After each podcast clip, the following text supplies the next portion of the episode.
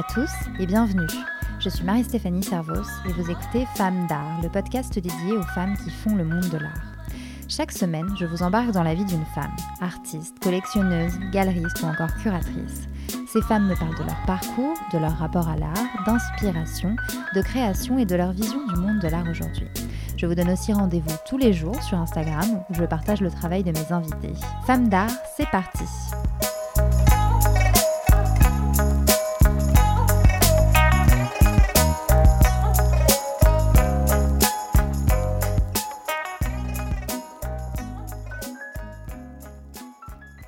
semaine, je reçois Camille Morino. Si vous ne connaissez peut-être pas son nom, vous connaissez forcément son travail.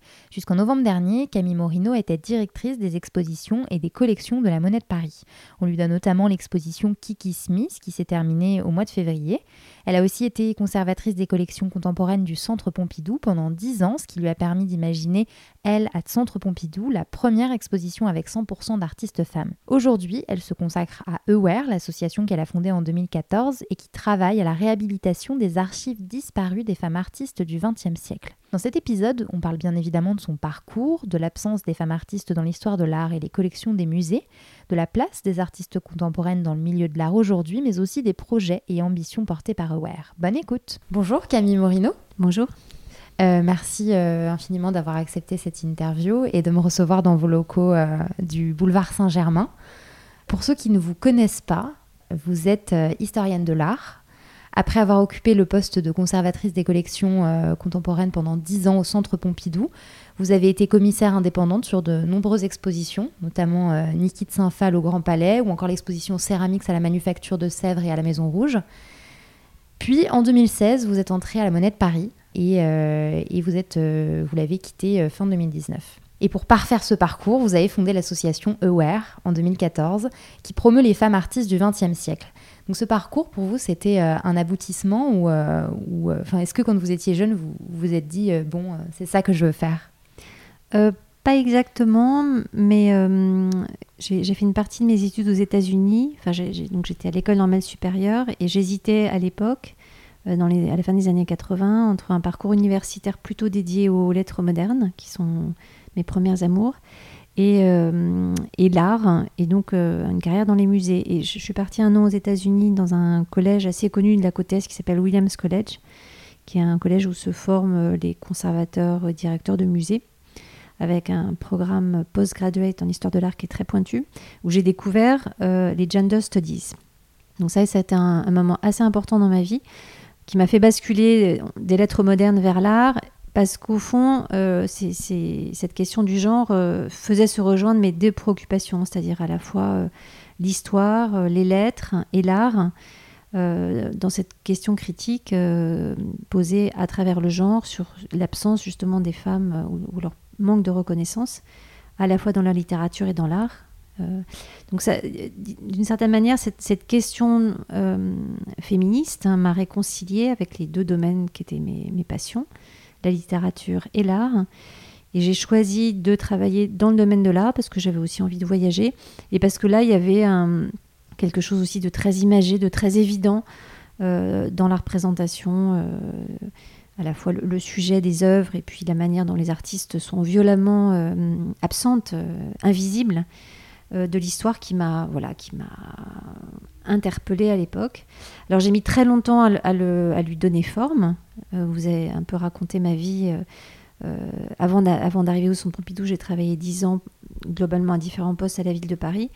Et j'avais du mal en fait à, à, donner, voilà, incarner cette, question de l'absence des femmes, de, de, leur peu de manque, oui, invisibilité aussi bien dans les livres qu'à la radio, à la télévision parce qu'on y était englué finalement en France. Il n'y avait pas de, il y a pas tellement de regard là-dessus. Évidemment, aucun cours euh, ni à l'école normale ni à la fac. Euh, très peu de livres sur cette question, donc c'était vraiment difficile de lui, oui, de, même d'en parler.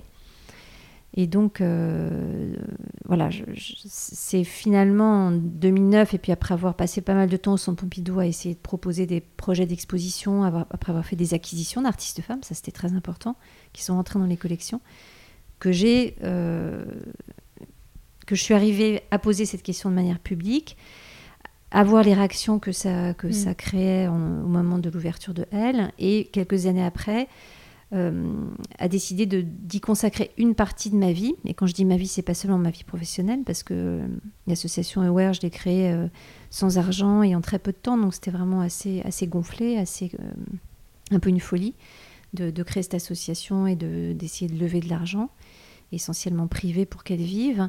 Euh, mais voilà, c'est un sujet qui, qui à la fois était présent dans ma vie, dont j'aurais pas imaginé qu'il me qu'il la transforme à ce point-là, mais en même temps je suis pas étonnée non plus parce que j'ai Mhm. toujours été très euh, assez assez politique, assez engagée dans mes dans mes opinions, voulant toujours euh, passer à l'action quand il y avait quelque Mhm. chose qui me gênait.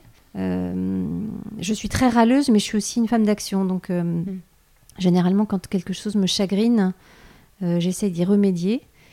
Et, euh, et- et les études et le savoir m'ont servi Mhm. finalement à toujours à, à être un outil de changement. Je trouve Mhm. que le savoir c'est bien, mais il faut que ça soit utile, il faut que ça soit partagé. Et éventuellement que ça soit transformatif. Alors, parce que justement, en fait, quand, euh, quand vous arrivez euh, au Centre Pompidou et que vous commencez à vraiment regarder dans les collections du Centre Pompidou, vous vous apercevez qu'en fait, euh, question représentation des femmes artistes, euh, c'est pas du tout ça. Mais d'ailleurs, c'est le cas de, de- de la majeure partie à ce moment-là de, des, des institutions, euh, des institutions culturelles, des musées. À ce moment-là, c'est c'est quoi en fait la, la représentation des femmes artistes? A... Ben, Figurez-vous que ça s'est fait à l'envers. C'est-à-dire que j'ai- d'abord proposé le projet euh, Elle, c'est-à-dire j'ai été voir le directeur en lui disant bon, on va hum, plutôt que de faire des expositions d'art féministe, etc., qui était ma première idée, euh, on va plutôt faire ça dans les collections permanentes et euh, au lieu de montrer des hommes, puisque c'est ce qu'on montre essentiellement, mais j'avais même pas fait de statistiques, je, m'étais baladée dans les salles, hein, c'était pas vraiment, c'était pas un travail euh, scientifique, c'était un, truc intuitif. Et c'est quand j'ai proposé ce projet qu'il a été miraculeusement accepté qu'on a commencé à faire des statistiques. Une fois qu'on a eu décidé qu'on allait montrer que des femmes, on s'est dit, ok, mais ceci dit, jusqu'à maintenant, il y en avait combien dans les salles? Et c'est là où on a commencé à regarder, un peu dans la panique. D'ailleurs, je me rappelle avant l'ouverture de l'expo, on dit, mon Dieu, faut qu'on ait des chiffres. Et les chiffres étaient évidemment hallucinants, ils étaient très très mauvais. On en avait montré peut-être euh, 10, 12, euh, 15% au mieux. euh, Bon, mais en même temps, on n'était pas pire qu'un autre musée. Euh, voilà, c'était l'époque où on, a, on commençait à compter. Et vous dites un peu miraculeusement parce que justement à l'époque c'était pas forcément euh, une idée euh, très euh, naturelle. Enfin, qu'est-ce qu'on vous a répondu quand, quand vous avez dit je veux faire une exposition avec juste des femmes artistes? Parce que elle de Centre Pompidou, c'était ça, c'était 100% de, de C'était femmes 100% artistes. des artistes femmes dans les collections permanentes, c'était pas une exposition. Et c'est ça où c'est là où c'était étonnant finalement que le directeur ait accepté parce que une exposition ça dure trois mois, trois mois et demi. Mais en même temps, une exposition, c'est plus visible. Il y a des communiqués de presse, euh, il y a des visites presse. C'est plus visible qu'un qu'un réaccrochage des collections. Donc, euh, voilà, les réaccrochages, ils ont lieu tous les deux ans à peu près au Centre Pompidou. Il y a un petit vernissage, mais enfin, il y a peu de gens qui viennent, il y a peu de journalistes qui s'intéressent. Donc, je pense que le directeur, quand il a accepté, il s'est dit bon, je prends un risque moindre finalement en faisant, euh, en travaillant dans les collections permanentes. Si c'est raté, bon ben c'est raté. euh, il n'y aura pas trop de journalistes, ça sera pas visible. Mais en réalité, c'était un énorme risque parce que c'était consacré deux ans des collections à une population qu'on ne connaissait pas, c'est-à-dire les artistes femmes du Centre Pompidou, qui étaient globalement, euh, bon, euh, pour la plupart des inconnus, UES, y compris de moi. Et donc finalement, bon, c'était un grand directeur, Alfred Pacman, donc il a, il a vu l'intérêt de, la recherche, il a, il a aussi pris un risque important en me confiant cette tâche. Et moi ensuite, je me suis tournée vers mes collègues, on était en fait une équipe de 10, hein, 5 conservateurs, conservatrices et 5 chargés de recherche. Et on a travaillé assez vite pour aller éplucher euh, tous- ces artistes euh, dont, dont on connaissait à peine les noms et très peu les œuvres. Euh, voilà, donc c'était miraculeux dans le sens où c'était la première fois qu'un musée faisait l'exercice, donc c'était un risque, on ne savait pas trop comment s'y prendre. Euh, c'était pas le premier accrochage dit thématique, il y en avait eu deux autres avant. Il y avait eu euh, un accrochage qui s'appelait Big Bang, sur lequel j'avais travaillé, et un autre qui s'appelait Le mouvement des images, qui était pour le premier un, peu une histoire des ruptures au XXe siècle, et le second c'était euh, l'histoire des rapports entre le cinéma et l'art, ou la vidéo et l'art. Donc on en était au troisième exercice thématique. Donc on savait un tout petit peu qu'il fallait euh, faire des recherches, euh, mais voilà, il y avait comme une grosse prise de risque. Hmm.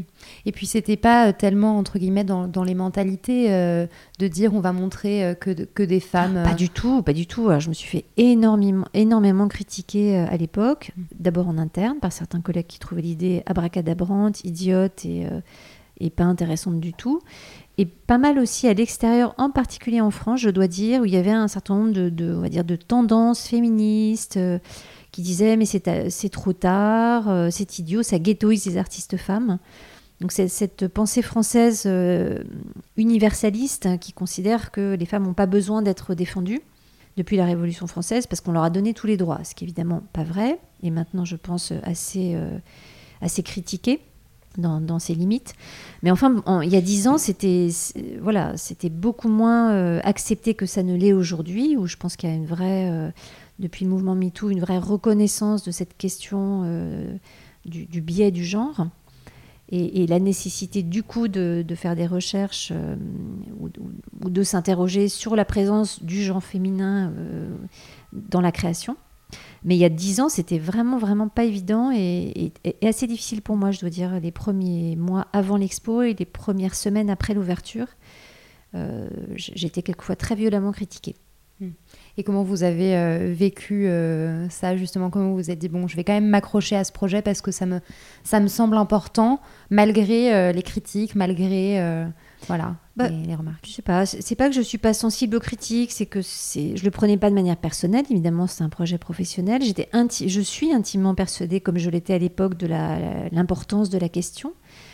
Euh, quand on me disait vous ghettoisez les femmes, il fallait bien que je réponde que non. Enfin, je me disais c'est une bonne question, je vais y répondre et je pouvais facilement y répondre. Par ailleurs, euh, il suffisait que les gens viennent au Centre Pompidou pour voir que c'était pas le cas c'était une exposition qui montrait euh, que les femmes avaient travaillé tous les styles, tous les genres. On oubliait au bout de deux salles qu'il n'y avait que des femmes d'ailleurs. C'est ça qui était assez génial dans, l'accrochage. Et puis, euh, fort heureusement, à côté de ces critiques violentes, il y a eu aussi des, des éloges. Euh, il y a eu beaucoup, beaucoup de presse internationale qui a tout de suite compris le sujet, l'importance du geste. et ça, c'était très rassurant pour moi. Et puis j'ai eu quelques semaines après l'ouverture un grand visiteur qui est venu me voir et qui m'a beaucoup remonté le moral, euh, qui était Barack Obama, qui a quand même passé une heure dans l'accrochage L. Donc ça, je dois dire que ça a pas mal euh, essuyé mes, mes blessures, on va dire. C'est une victoire. C'était une petite victoire à mm. l'époque. Mm. Et alors, euh, donc pendant la préparation de l'exposition, vous vous retrouvez confronté à un problème. Euh, le problème des archives, parce que vous ne trouvez pas d'archives, vous ne trouvez pas de, même de catalogue d'exposition sur les femmes que vous allez accrocher. Euh, qu'est-ce que vous vous dites à ce moment-là En fait, il y, a un problème.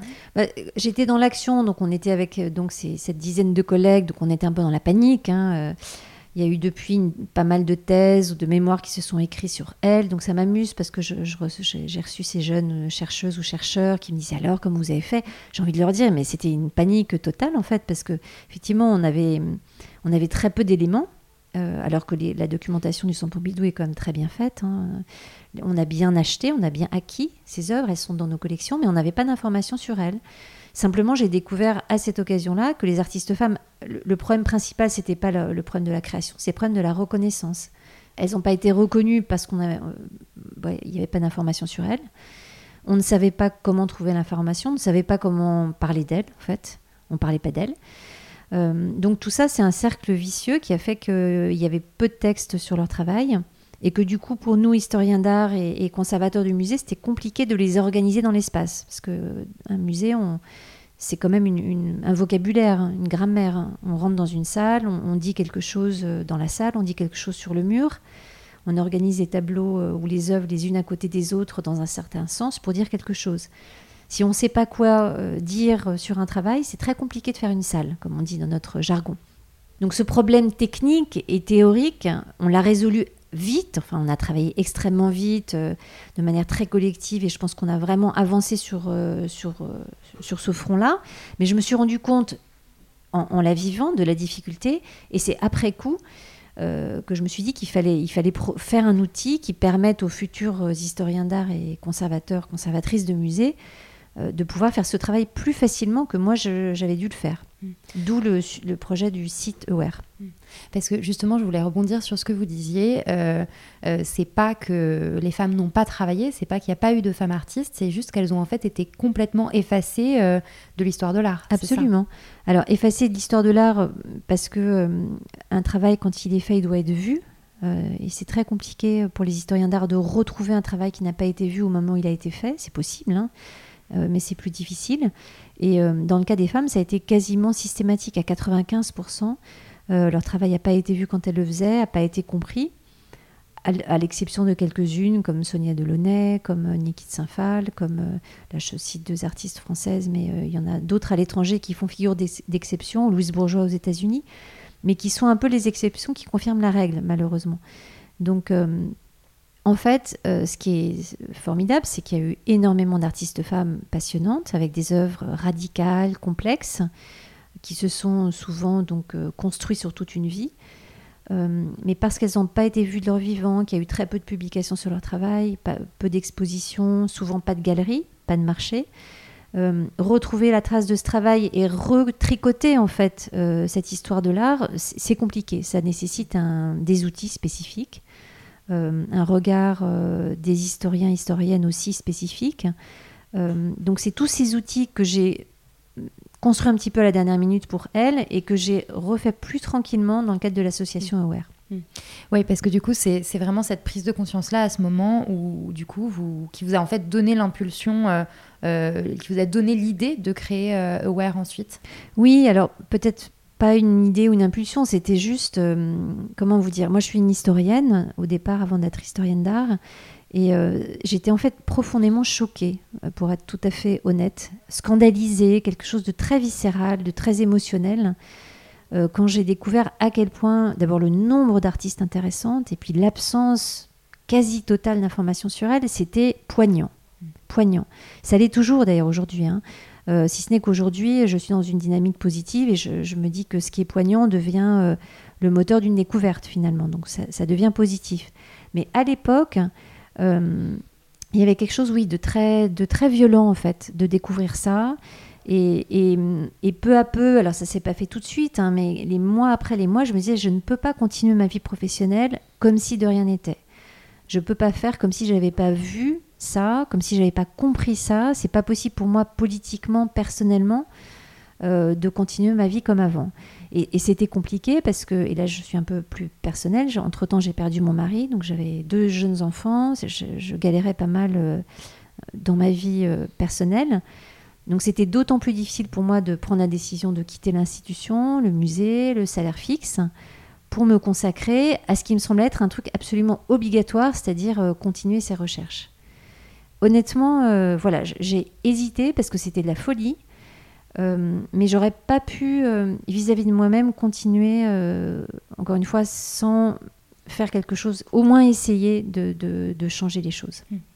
Alors peut-être pour ceux et celles qui ne, qui ne savent pas ce, ce qu'est Aware, euh, aware, donc ça veut dire euh, Archives euh, of Women Artists Research and, Exhibition. Désolée pour mon accent. c'est très bien. Vous pouvez le dire aussi à la française, ça marche très bien. Les Américains adorent. Donc pour ceux qui ne connaissent pas, qu'est-ce que c'est? C'est un site, c'est d'abord un site internet gratuit évidemment, bilingue, où on va trouver 600 noms d'artistes qui sont décrites par un texte et par une dizaine ou une douzaine d'images. Euh, le texte est écrit par un ou une spécialiste en histoire de l'art. Il est à la fois court et long, c'est-à-dire c'est un, c'est pas un texte universitaire. Ça doit être, lu par quelqu'un qui n'est pas spécialiste en histoire de l'art. Ce texte est indexé, donc il y a des mots clés qui vont décrire euh, la période où l'artiste a travaillé, le pays, les techniques, les sujets, les mouvements.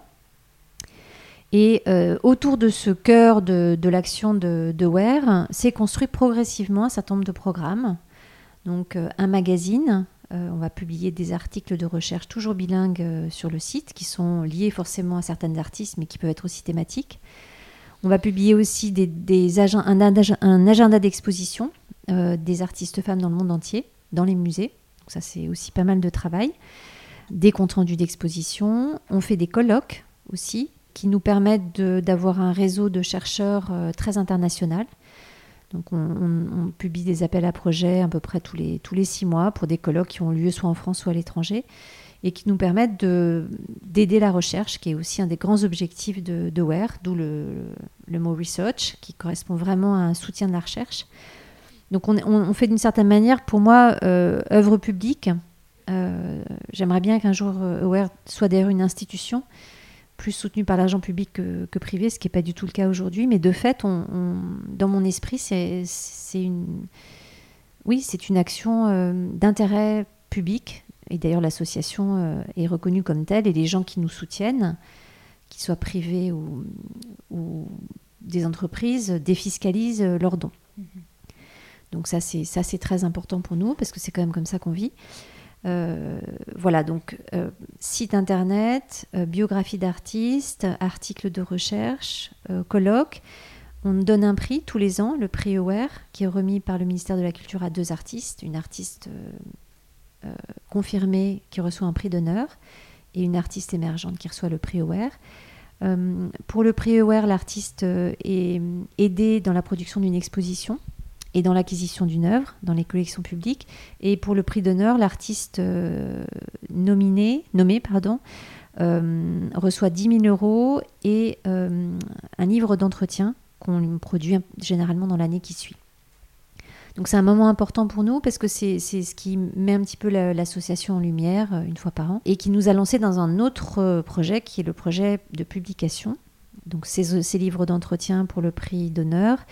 Et on travaille aujourd'hui aussi à une anthologie euh, avec Flammarion, une anthologie de textes critiques centrés sur l'Europe parce que je me suis rendu compte dans mon histoire donc un peu américaine que l'essentiel des textes écrits sur les artistes femmes sont écrits en anglais et sur les artistes américaines. Donc euh, j'ai voulu euh, remettre l'accent sur euh, l'Europe et sur des textes écrits dans plein de langues. Donc on, fait ce gros travail de recherche qui donnera lieu probablement finalement à deux anthologies d'ailleurs, une pour la première moitié du siècle et l'autre la seconde.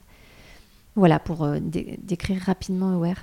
Alors, pour remédier à la situation dont on parlait en fait en, début d'entretien, donc le manque de, femmes, d'artistes femmes dans les musées, Certaines institutions ont décidé de prendre des décisions euh, radicales et c'est le cas du Baltimore Museum of Art qui a annoncé euh, en début d'année qu'il euh, n'achèterait que des œuvres de femmes artistes en 2020. Qu'est-ce que vous en pensez?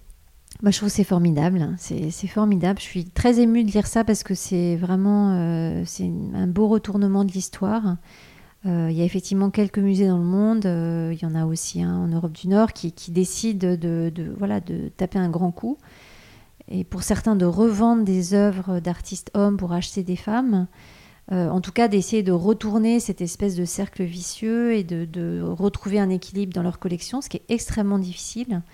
Honnêtement, euh, pour des musées qui, la plupart du temps, comme le Centre Pompidou, ont acheté euh, ce qu'ils connaissaient, c'était pas parce qu'ils voulaient être, qu'ils étaient machos, c'est ce qu'ils connaissaient, c'est-à-dire des artistes hommes.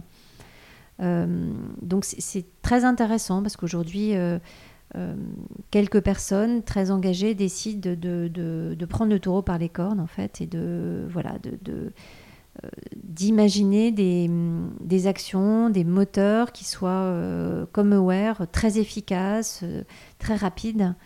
et je trouve, trouve c'est intéressant, mm. c'est passionnant. Et est-ce que vous pensez qu'aujourd'hui, pour les femmes artistes contemporaines, est-ce que, est que les choses sont différentes? Est-ce que ça a évolué et sur ces aspects, la mentalité, euh, est-ce que c'est mieux qu'avant? Oui, c'est mieux qu'avant. Alors je sais que ça énerve certains ou certaines que je dise ça, mais honnêtement, pour euh, étant historienne, je ne peux pas dire le contraire. Hein. Ça a été quand même beaucoup plus difficile avant. Après, euh, les statistiques aujourd'hui, quand on voit le nombre d'étudiantes dans les écoles des beaux-arts et le nombre de femmes dans les galeries ou les musées, il y a ce qu'on appelle une évaporation forte mais qui n'est pas différente de l'évaporation qui existe dans d'autres métiers, où pareil, euh, on se rend compte que les, jeunes filles ou les jeunes femmes sont des très très bonnes étudiantes, et puis pourquoi elles n'arrivent pas euh, dans les postes de direction, pourquoi elles sont encore si peu nombreuses en politique, euh, à la tête des entreprises du CAC 40, pourquoi, pourquoi? Bah, C'est toujours la même question. Donc l'art n'est pas pire que d'autres métiers, mais il vaut mieux vivre dans les années 2000 que dans les années 1950. Ça, c'est quand même euh, c'est indéniable. En France, après, c'est évident qu'on ne peut pas du tout généraliser à d'autres régions du monde, d'autres pays où la situation de la femme est encore extrêmement difficile, voire pire qu'au euh, début du siècle. Et alors pour vous, qu'est-ce qui reste à faire maintenant? Qu'est-ce qu'il reste à faire? Tout? Euh, tout parce que, parce que le, ce, gap, cette espèce de trou dans l'histoire est énorme. Donc le temps de le combler, de rendre l'information égale, parce qu'encore une fois, c'est pas juste une question de travail, c'est une question d'information. le, le, web étant pas du tout neutre. Hein. C'est comme l'espace public. On pense que l'espace public est neutre. Non, l'espace public est très masculin. Les noms de, rues à Paris, c'est que des noms d'hommes. Et de la même manière, euh, le web, Wikipédia, etc., est un espace masculin d'information. Donc pour rendre aux femmes leur place euh, juste, c'est-à-dire 50% euh, de l'espace, il faut beaucoup travailler. Donc il faut s'y mettre ensemble. les jeunes et les vieux, dont je fais partie, je me mets du côté des vieilles, les hommes et les femmes, doivent maintenant travailler ensemble pour, euh, de manière très collective pour euh, rendre l'histoire plus juste et, préparer un futur aussi euh, plus juste. Et alors, dernière question, si vous deviez citer une femme qui évolue dans le monde de l'art, ou pas forcément, mais qui en tout cas a un peu été un mentor pour vous ou qui vous a beaucoup influencé, ce serait qui? Alors, dans les beaucoup les artistes, parce que je trouve que c'est formidable pour ces artistes femmes d'avoir travaillé dans l'ombre, euh, dans l'incompréhension pendant si longtemps, et où, euh, même quand elles étaient connues, d'avoir été mal connues ou mal comprises. Je pense à Niki de Saint-Phal, qui est décédée, mais qui a été un personnage important pour moi parce que parce qu'une grande figure, euh, courageuse, grande artiste, et, pas du tout compris dans son engagement féministe. Après, je pense par exemple à Kiki Smith, que je viens de montrer à la Monnaie de Paris, qui est aussi une femme qui, bon, qui a été célèbre plus vite, euh, mais qui dans son travail parle beaucoup d'histoire des femmes. Euh, elle a par exemple été la première à parler d'histoire des sorcières, de, leur, de, cette, euh, espèce de génocide qui a duré plusieurs siècles, où on tuait les, femmes, les jeunes filles, les enfants, sans raison, à la, suite de procès qui, étaient, qui étaient clownesques on les torturait. Donc voilà des artistes, des personnages comme ça, ou encore Sheila X, qui est une artiste américaine qui vit à Paris, qui a depuis les années euh, milieu des années 50 et qui a mis assez longtemps à, être reconnue comme une très grande artiste. Euh, c'est des personnages qui m'inspirent parce que parce que elles sont courageuses, elles ont été courageuses extrêmement radicales, sans concession, et tout ça sans, avec, avec une reconnaissance inférieure à celle des hommes, euh, et sans aucune amertume. Et donc ça, ça reste pour moi des, mm, un espèce de, oui, une sorte de, d'objectif et de leçon de vie permanente. D'accord. Merci beaucoup Camille Moreno. Merci de votre intérêt. Et voilà, Femme d'art, c'est fini. Merci beaucoup d'avoir écouté cet épisode. Si vous l'avez aimé, n'hésitez pas à le noter et surtout à le partager à vos proches. Et dans ce moment si particulier, n'oubliez pas, restez chez vous et prenez soin de vous parce qu'après tout, c'est aussi une bonne excuse pour écouter d'autres podcasts. Quant à moi, je vous dis à la semaine prochaine et je vous retrouve tous les jours sur le compte Instagram de Femme d'art. À très vite